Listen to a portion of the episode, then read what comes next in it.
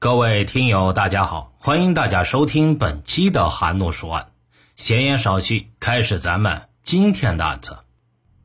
一九九八年十月十日晚上十点左右，位于湖南省郴州市南街的开元大楼三楼三零八号房间发生火灾。接到群众报警后，消防人员迅速赶到现场，经过半个多小时的奋力救火，大火被扑灭。当队员们进屋清理火灾现场时，意外的发现床上有一具被烧焦的尸体。郴州市公安局苏仙公安分局接到报案后，迅速派刑侦人员及法医到达现场。经现场勘查，这是一套一室一厅一卫的房子，火是从卧室烧起的。卧室的西墙摆有一张席梦思的双人床，床被烧的只剩下一副弹簧钢丝。床上有一具被烧焦的女尸，经法医检验，死者是在被烧焦前已经死亡了，颈部系受到暴力压迫窒息而亡。除此之外，在死者体内发现金银。警方从房产公司查询证实，这所房子的房主叫黄美清。后经亲属辨认，死者确系黄美清本人，而当天正是黄美清二十四岁的生日。警方通过调查了解到，黄美清一九七四年出生于湖南省郴州市宜章县降水乡罗城村一个贫苦家庭。虽然出身贫寒，但她长得漂亮，并且也非常懂得文化知识的重要性。因此，一九九一年高中毕业后。黄美清靠借钱和打工挣学费，在郴州师专旅游系自费学习了三年。毕业后，他被招工到郴州市某单位下属的宾馆工作，担任领班员。上班不久，他就显示出了自己超凡的工作能力。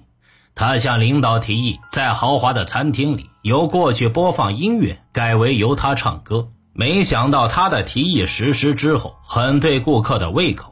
餐厅的营业额也在不断的增长，天生丽质的面容加上曼妙的歌声，让他很快有了名气。从此以后，不管是外商来还是领导来，餐厅都会让他去陪客人。鉴于他的名声不断的增加，贡献又非常大，单位领导研究决定要将他送往美国培训，回来之后直接调到销售公司担任副经理。这是在销售公司的历史上绝无仅有的。销售公司的职位是所有人都眼馋的美差，而对于副经理这一职位，单位历来重视，一般都是选副科级以上且年纪在四十岁以上、具有丰富业务经验的干部担任。而当时的黄美清只有二十三岁，由她担任此职务，可见其前途不可限量。可谁能想到啊？就在他将要赴美学习的时候，竟然死于非命，在闹市区杀人焚尸，情节恶劣，上级高度重视，限期一个月破案。接到指示后，郴州市公安局迅速成立了专案组，召开案情分析会。经过分析，认为一熟人作案，二时间应为十月十日晚上八点到九点左右。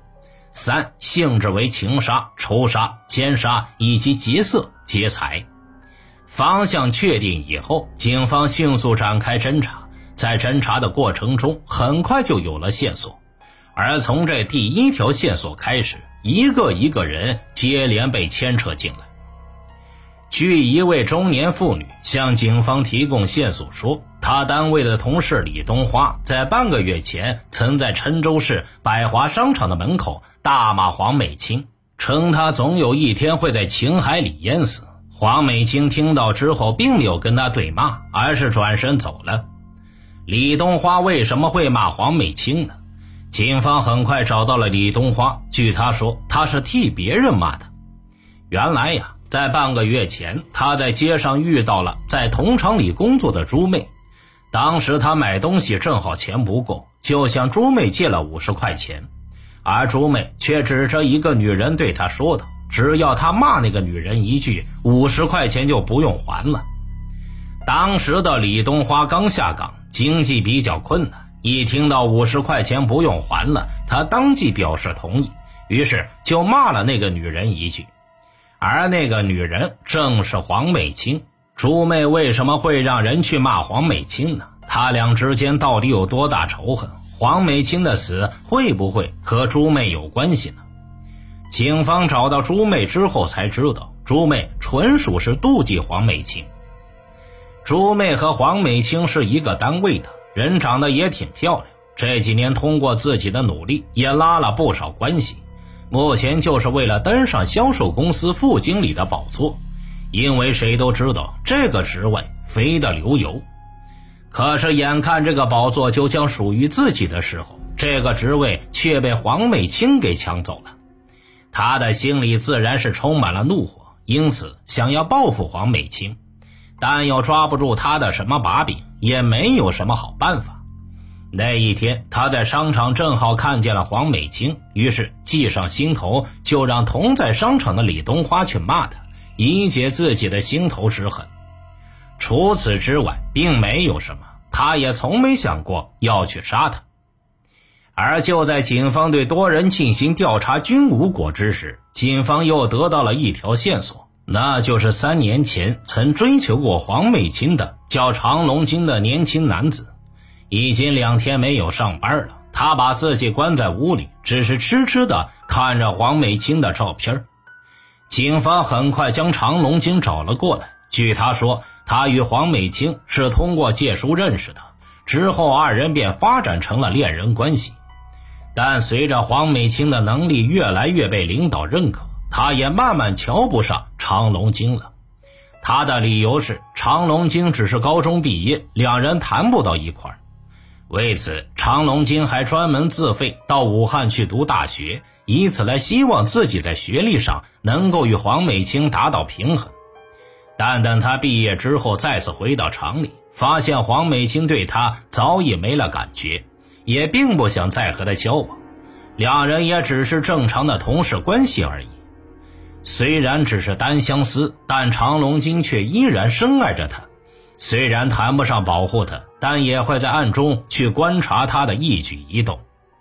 常龙经发现黄美清经常和一些领导大款走得很近，在心里特别难过的同时，他也怕黄美清就此走上不正当的道路，就想挽救他。有一次，他得到一个经常和黄美清走得很近的某单位的一个领导马某的电话。他不管三七二十一，直接给这位领导打了过去。在电话中，常龙金劝他不要再与黄美清有来往，自己有家室，还要骗纯情少女的感情，反问他还要不要家庭和名誉。常龙金还威胁说，如果再纠缠黄美清，他就上告，让他身败名裂。常龙金以此向警方判断说，会不会是因为领导得不到他？而害死他的。当警方找到马某的时候，他很快就交代与黄美清确实有点不正当的关系，还表示常龙金的电话打得很及时，这个电话是挽救他的电话。之后他再也没有与黄美清联系过。后来他还表示，杀人是他绝对做不出来的，但他说出了一条线索：宜章县某矿采购员蒙某与黄美清关系不一般。警方很快前往宜章县进行调查，但发现蒙某与此案并无任何关系。案情的调查一下子陷入了僵局当中，所有的突破口好像全部被封死了一样。就在警方寻找新的突破口时，警方又收到了一条线索。据黄美清的同事潘小姐反映，两年前的一个中午，一个大约三十多岁的男子来到宾馆，要找黄美清。黄美清不想见他，就躲了起来。而那名男子来了之后，就破口大骂黄美清，各种生活不检点的词一个个脱口而出。除此之外，他还当众贴了一张诽谤黄美清的小字报，里面的内容不堪入目。黄美清的同事很快就将他撵走。该男子临走时还威胁地说：“黄美清总有一天会不得好死。”潘小姐除了反映以上事实之外，还向警方提供了一本黄美清曾让她保管的日记。这本日记里边一共有七十篇，其中五十篇是与一个叫程丁元的人相关的。日记的内容也都是一些与程丁元相关的比较露骨的情话。警方很快找到了程丁元，他是郴州市某工程队的技术员，时年三十四岁。他和黄美清是在一个舞厅认识的。随着交往的深入，一个月后，二人同居。一九九六年七月五日，程丁原与妻子离婚，然后买了一套房，带着两个孩子和黄美清住在一起。可能因为孩子的问题，黄美清经常与程丁原吵架。最终，在一次争吵中，程丁原将黄美清打进了医院。之后，黄美清便从他的房子里搬了出来。陈丁原为此后悔不已。多次劝说黄美清搬回来住，但黄美清态度坚决，还表示二人也没有关系。恼羞成怒的程丁原便到他的单位里闹，还写了一张小字报诽谤他。程丁原自始至终都是爱着黄美清的，他也就是太生气了，才会做出如此下作的手段。但他并没有杀黄美清，警方通过调查也确实如此。一条线索到此又断了。虽然这条线索断了，警方通过对黄美清屋内物品的核查，却发现了另外一条重大线索。经过核查，黄美清这个一居室内的物品价值高达七万余元，而房屋的现价又为五万多元，这在当时绝对属于是高价了。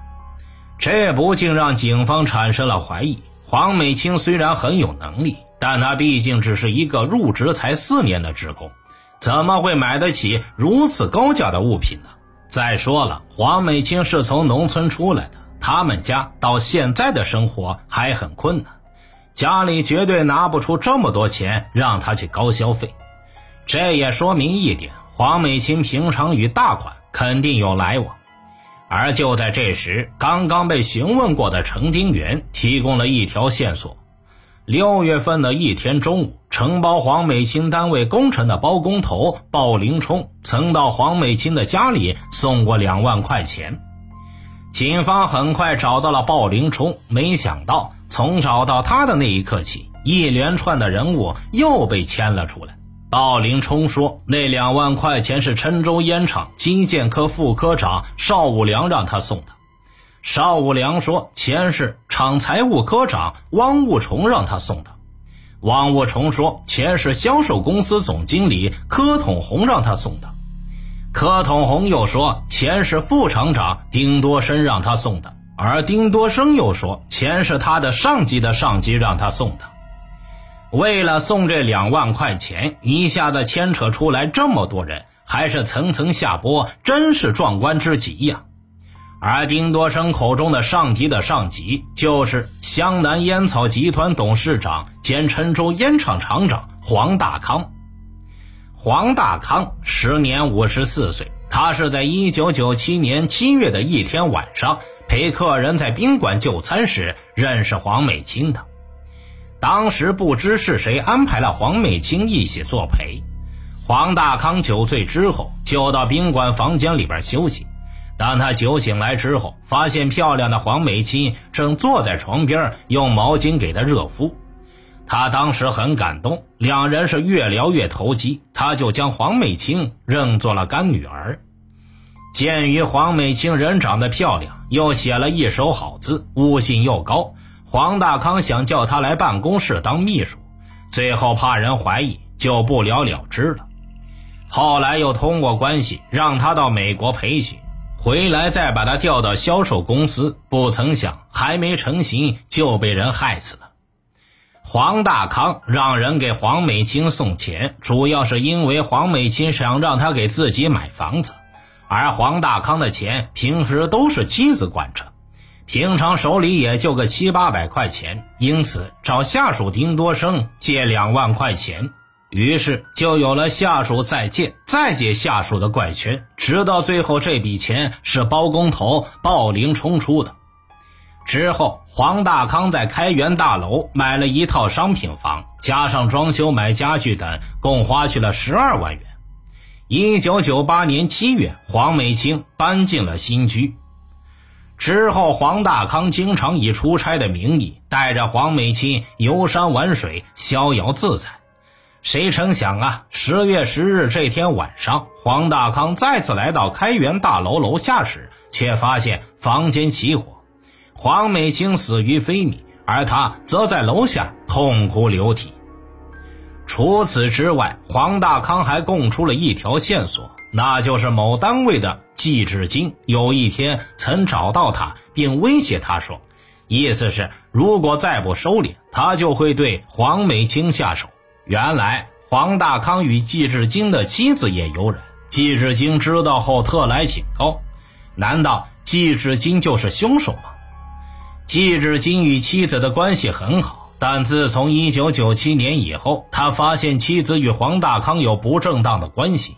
他本来想报复黄大康，但碍于他的社会地位，没敢动手。于是，他就把这事儿与妻子挑明了。他对妻子表示，要么与黄大康断绝关系，要么离婚。妻子是深爱着他的，他与黄大康保持不正当关系，主要是因为黄大康为他的姐姐弟弟安排了工作，出于感恩，他才这么做的。现在丈夫知道了，面对丈夫，她选择与黄大康断绝关系。但是没多久，季志金又发现妻子与黄大康来往，于是怒火中烧，便决定报复黄大康。他知道黄大康与黄美清有不正当关系，于是决定从黄美清下手。之后，他便强行来到黄美清的住处，和她发生了关系。至此，黄美清便与二人保持不正当的关系，这这也太乱了。即使黄大康知道后，自觉理亏的他，即使满腔怒火，却也不敢多言。没想到季志金的所作所为被妻子知道了，她愤怒地对丈夫表示，与黄美清脱离关系，不然就杀了他。季志金的妻子很快被警方叫了过来，他表示自己说的只是气话，并不会真的杀了他。季志金的妻子刚讲完，季志金就推门进来，向警方表示自己知道一个信息，不知道对破案是否有用。也就是在黄美清死亡的半个月前，他来到黄美清的住处，黄美清对他说，最近老有一个人跟踪他。还曾几次敲了他的门，那人说他是开元大楼收水电费的。这个消息让警方特别重视，决定立即调查那个收电费的。经查，此人名叫许秋云，时年四十二岁，是开元大楼水电费收费员。后来因为贪污水电费被开元公司开除。有群众反映，此人口音像是宜章人。警方很快就来到了许秋云的租祖屋内，发现人不在。据房东反映，十月十日以后，许秋云就再也没有来住过。这让警方更加怀疑许秋云作案的可能性。警方很快找到了许秋云的妹妹许翠兰，把许秋云可能杀人的事实告诉了许翠兰。据许翠兰说，她哥哥很可能逃往了长沙。因为长沙的亲戚多，可是他哥哥对他嫂子和孩子感情特别深，也许会先去家里，然后再去长沙。随即，在许翠兰的带领下，警方直奔许秋云的家里。到了之后，警方发现许秋云正在家里，并在他家搜出了金戒指四枚、金项链两条、金耳坠两副、金砖一块、手表一块。许秋云被押回公安局之后，并没怎么反抗，便交代了自己杀害黄美清的全部经过。就在黄美清住进开元大楼不久后，许秋云就来收电费。当他看到黄美清的那一刻，就深深的被他迷住了。之后，他每天都会来到黄美清房间门口，不管他在不在，他都会朝里瞧瞧。以至于最后发展到每天不看黄美清一眼，他就好像缺点什么一样。九月一日，许秋云因贪污水电费被公司开除了，但他仍念念不忘黄美清。九月二十六日，许秋云带着一千块钱来到黄美清的房间里，欲行不轨，但被黄美清以钱少为由撵了出去。十月十日晚上，心有不甘的许秋云再次来到黄美清的门口，并以要安装铁门费为由，骗她打开了门。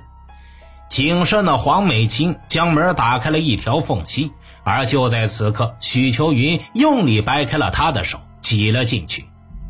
黄美清愤怒的让他滚出去，但此时的许秋云大脑已经不受控制，他把黄美清强行按倒在了床上。发生了关系，在这之后，黄美清坐在床上哭。许秋云怕她报警，于是一不做二不休，再一次向黄美清扑了过去。他双手紧紧掐住黄美清的脖子，直至黄美清一动不动。之后，许秋云将黄美清的金项链、金砖等财物全部拿走，又掏出打火机点燃床单、被子，焚尸之后逃离现场。直到被抓。一九九八年十二月二十四日，湖南省郴州市中级人民法院以强奸罪、故意杀人罪和盗窃罪三罪并罚，判处许秋云死刑。至此，这起纵火奸杀案到了这里，终于真相大白了。听大案要案，观百态人生，欢迎留言、转发、点赞。